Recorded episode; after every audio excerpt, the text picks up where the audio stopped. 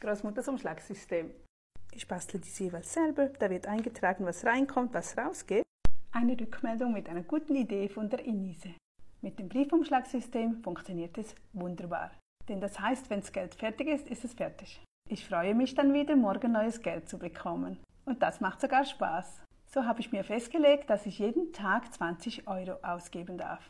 Dabei versuche ich sogar von diesen 20 noch zu sparen. Damit werde ich tanken gehen. Das ist meine Challenge, jeden Tag weniger auszugeben als diese 20 Euro. Und das hat sie sich ja so festgelegt.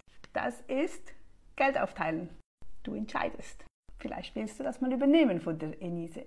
Also sie hat eine Familie mit Kindern. Du musst es vielleicht anpassen auf deine Verhältnisse.